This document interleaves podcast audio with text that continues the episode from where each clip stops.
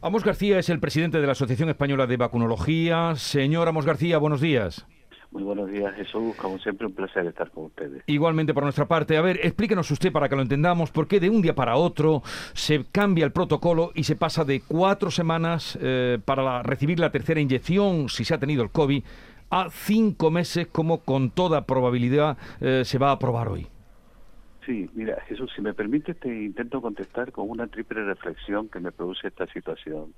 La primera es que los cambios, eh, cuando los antecedentes de la indicación están tan recientes de una indicación diferente, los cambios tienen que ser perfectamente explicados, antes incluso de ponerse sobre la mesa, porque tenemos a una ciudadanía cansada, eh, hastiada de, de, todo el proceso de la pandemia, que ante estos aparentes vaivenes, que no lo son, pero aparentes vaivenes, pues va a crear todavía más, más eh, ansiedad en la misma.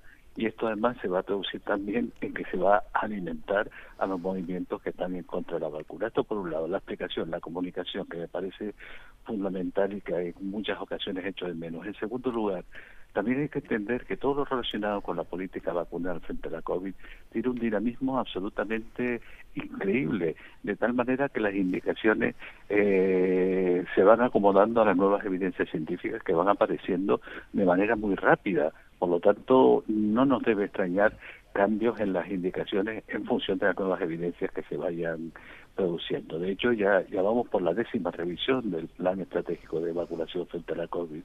Y en tercer lugar, en realidad no, no, que se diga que hay que vacunar de las cuatro semanas pasar a los cinco meses. Lo que, lo que tiene la indicación es que dice que se puede vacunar de la tercera dosis a las personas que tengan la pauta completa con dos y que hayan sufrido una infección posteriormente, desde las cuatro semanas que hayan curado la infección hasta los cinco meses.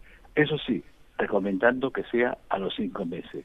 Pero eso no quiere decir que una persona que ya se haya puesto ya el recuerdo de la tercera dosis a las cuatro semanas de haber superado la infección esté mal vacunado, no. Por eso es tan importante explicar bien las cosas. Claro. Claro, eso, eh, entonces se ha fallado en la primera de las tres mm, eh, premisas que usted ha puesto fundamentalmente porque si no, no, ayer mi teléfono por la tarde estuvo echando humo de dudas de los mm. ciudadanos llamándome al respecto. Yo que me vacuné, me tengo que volver. Eh, claro, es que, es que hay que explicarlo, sobre todo cuando son medidas que modifican algo que se había establecido hace apenas dos semanas. Eh, por lo tanto, hay que tener un discurso eh, lógico a la ciudadanía porque si no generamos más ansiedad a una ciudadanía cansada de, todo eh, lo, relacionado con la pandemia. Mm. Eh, sí, Amos, ¿qué tal? Buenos días. A mí me gustaría mm, preguntarle, claro, si lo ideal sería, porque el otro día hablábamos de un test, por ejemplo, un test cutáneo, ¿no? Que, que, estaban poniendo en marcha una iniciativa, además, en un hospital de, de su tierra, de, de Canarias, que detectaba el nivel de inmunidad, porque quizás con esto de la vacuna, la dosis de refuerzo, ni todo el mundo quizás necesite la tercera, ni a las cuatro, ni a los eh, cinco meses, eh, ni todo el mundo la necesite tan pronto, ¿no? Habría que, habría que valorar, ¿no? Seguramente si tuviéramos los mecanismos para ello, qué nivel de inmunidad tenemos cada uno.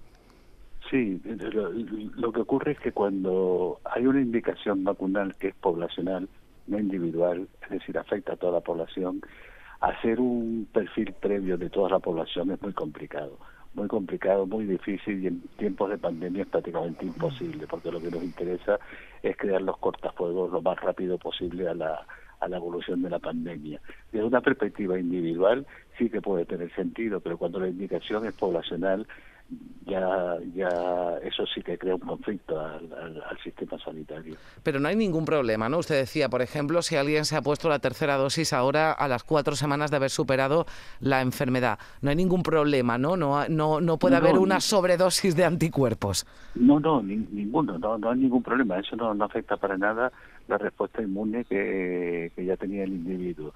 Y de hecho, lo que dice la nueva indicación es que esa tercera dosis se puede administrar entre las cuatro semanas y los cinco meses. Eso sí, recomendando que sea a los cinco meses. Y, y, por eso digo que es tan importante explicar las cosas, porque ayer me llamaban muchas personas preocupadas porque habían recibido esa tercera dosis a las cuatro semanas, como se indicaba anteriormente. ¿Que, ¿Qué tenían que hacer ahora? Pues nada, tranquilo, está bien vacunado, no, no, no te preocupes. Claro. Pero crea esa, esa, incertidumbre, esa incertidumbre. Y señora Moss, de la cuarta dosis ¿Nos puede decir algo? ¿Se llegará? ¿Se pondrá para las personas? Yo, yo te, te, puedo decir, Jesús, ahora mi opinión. Mi opinión es que ese no es el debate. Que no debemos hablar de la cuarta dosis en estos momentos por dos cuestiones fundamentales. En primer lugar, porque no hay ninguna evidencia científica que indique la necesidad de esa cuarta dosis. Y en segundo lugar, porque ni siquiera los órganos reguladores del medicamento han regulado las vacunas frente a la COVID con la posibilidad de una posología de cuatro dosis. Por lo tanto, no podemos hablar de lo que hoy no ni está evidenciado científicamente ni está posibilitado en función de la regulación de las vacunas frente a la COVID.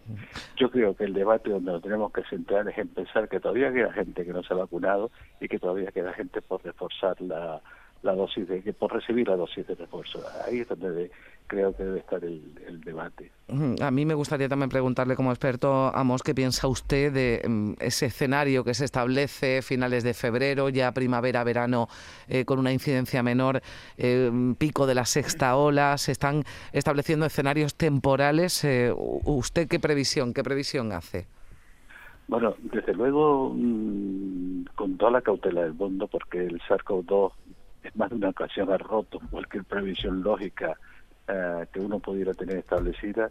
Lo que sí es evidente que la variante Omicron ha infectado a una barbaridad de personas, ha creado una inmunidad natural importante en mucha gente que unida a la inmunidad adquirida con las vacunas, porque muchísimos ya estábamos vacunados, genera una inmunidad híbrida muy potente, que puede ser un punto de inflexión en relación a la evolución de la pandemia y eso nos permite pensar que a lo mejor el escenario para la primavera, tal como ha dicho Hans Krug, el director mm. de OMS Europa, puede ser ya en Europa eh, pues mucho más positivo. Ahora sí, siempre con una asignatura pendiente, y es que no debemos olvidar que estamos en una pandemia, un problema global, y que hoy desgraciadamente los países en vías de desarrollo siguen sin tener vacunas para vacunar a sus ciudadanos. Muchos países africanos con cobertura del 0,1%.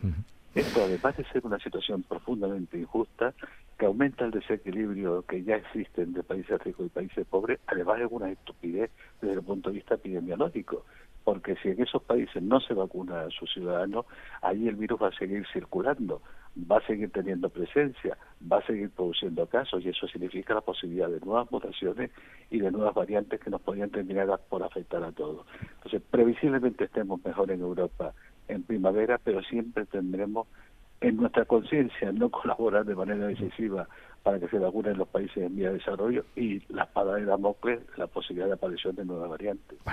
Amos García, presidente de la Asociación Española de Vacunología, gracias por atendernos una vez más, como siempre, que le hemos requerido para comprender y, también entender eh, los cambios, en este caso, que se están dando en el protocolo de vacunas. Un saludo desde Andalucía y buenos días. Un saludo, buenos días. Siempre un placer estar con ustedes. Buenos días.